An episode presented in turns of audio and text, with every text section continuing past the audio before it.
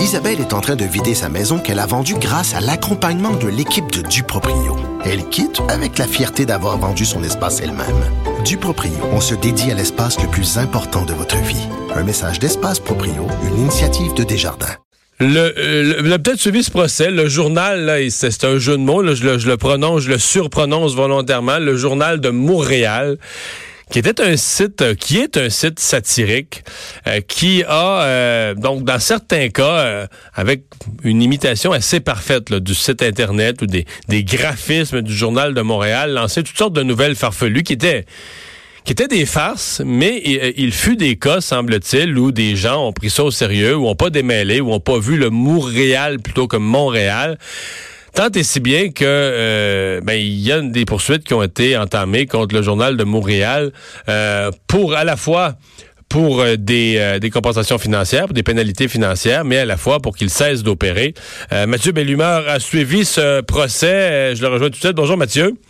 Bonjour Mario. Et le journal de Montréal, donc le site satirique, a perdu. Oui, c'est ça, exactement. Ils ont euh, finalement une ordonnance d'injonction permanente euh, qui les oblige, qui les force maintenant à euh, cesser toute publication, diffusion sous quelque forme ou support que ce soit, Internet, Facebook ou autre, avec le nom et le logo qu'ils avaient, Journal de Montréal, et de cesser donc toute utilisation de cette marque de commerce-là autant pour leur nom de domaine que pour leur site Internet. Il faut comprendre que c'est Média QMI, là, qui est propriétaire du Journal de Montréal, qui avait intenté une poursuite euh, au civil, une poursuite en vertu de la loi sur la protection des marques de commerce. Alors, il y a des lois là, dans le secteur commercial qui protègent une marque de commerce, là, et c'est à partir de ces arguments-là que le Journal de Montréal s'est fait entendre devant la juge euh, Micheline Perrault et euh, dans le fond, ce que le Journal de Montréal avançait, c'est qu'en en utilisant un, même logo semblable en tout point à deux lettres près, en répliquant également le style graphique et tout, ça faisait en sorte que ça portait atteinte à la marque Le Journal de Montréal, qui est une marque de commerce enregistrée depuis des années, évidemment, et qu'il pouvait même y avoir une certaine confusion, euh, étant donné euh, que euh, les deux marques étaient tellement similaires mhm. et qu'il pouvait faire... Il y avait des profits qui étaient engrangés également grâce à l'utilisation de, cette marque. Mais en fait, ce qui était allégué, c'est que s'il était interdit de copier intégralement une marque de commerce, il est peut-être interdit de la, de parodier ou de la, de la copier à 99% de la copier d'une façon tellement proche que c'est pas identique, mais ça crée la confusion dans le public. Vous savez, sur le, site Internet du Journal de Montréal, j'y étais allé avec, avec le procès que j'avais couvert et, parfois, comme le fait le Journal de Montréal, vous savez, il peut avoir une photo en une qui va cacher une partie du logo. C'était la même chose pour le site satirique. Alors parfois, on ne voyait même pas que les lettres étaient différentes. Et, un des témoignages percutants, puis c'est quand même pas la dernière venue, là, Anne-Marie Dussault, ouais. Euh, animatrice à RDI, qui est venue témoigner pour dire qu'elle-même, dans son entourage, elle s'était fait parler d'une fausse nouvelle la concernant, publiée par le journal satirique. Et, même un ancien premier ministre, Bernard Landry, avait été confondu. Alors, on parle quand même pas de gens qui sont pas bien informés et au fait de la chose. Même ces gens-là s'étaient fait prendre, d'où la confusion, finalement. Ouais. Donc là, euh, les conséquences. Donc, une somme à payer pour le Journal de Montréal?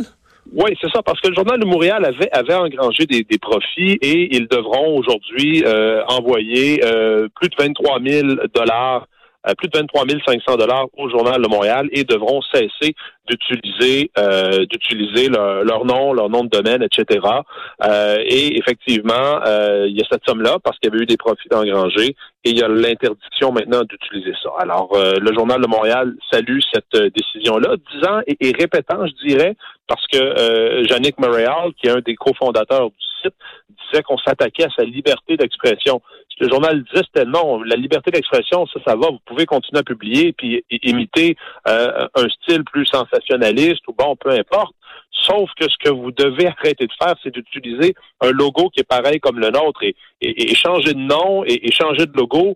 Et il n'y a personne qui va qui va vous achaler. Et donc, on, on, salue la décision de la Cour et on rappelle que c'est pas euh, en matière de liberté d'expression euh, on n'a pas voulu faire taire personne. On a voulu que ces gens-là cessent d'utiliser une marque de commerce. Euh, et, donc, effectivement, la hmm. Cour, à la lumière de la jurisprudence et des arguments présentés, se range derrière Média QMI et euh, les enjoint à payer donc l'amende au Journal de Montréal et également à changer de nom.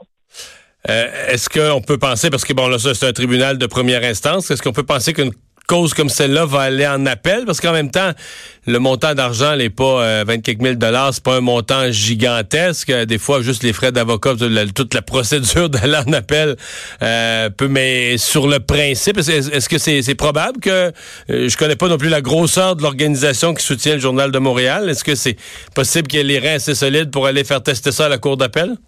Montréal s'était représenté seul, Mario, en cours. On comprend parce que la façon dont il s'est représenté, puis les arguments qu'il a présentés, qu'il avait été préparé, briefé par des avocats qui devaient soutenir la cause de façon façon bénévole. On a dû lui donner certains euh, arguments. Euh, je dois vous dire que moi, j'ai contacté et M. Montréal et Olivier euh, Legault, qui est un des cofondateurs du site, et on nous a dit qu'on ne voulait pas commenter la nouvelle dans, les médias de, QMI, de Québécois. Euh, étant donné certainement le, litige. Euh, mais effectivement, là, il pourrait y avoir appel. Euh, ces gens-là se sont défendus seuls, comme je disais. Est-ce a des avocats qui voudront les aider à préparer une demande pour aller en appel? Est-ce qu'il y a eu des, des vices procéduraux? Est-ce qu'il y a des erreurs de droit? C'est tout ça qui doit être analysé parce qu'on va pas en appel sur un coup de dé parce que ça nous tente d'aller en appel. Ça prend des motifs parce qu'on est, parce qu'on est frustré d'avoir perdu, là. non, c'est pas comme ça que ça fonctionne. Sinon, la cour d'appel déborderait, disons. Ouais. Merci beaucoup, Mathieu. Ça fait plaisir. Donc, euh, à surveiller, mais je vais vous avouer que c'était une question intéressante parce que, euh, évidemment, il y a la liberté d'expression, il n'y a pas de doute, et c'est un, un critère important dans ce cas-ci.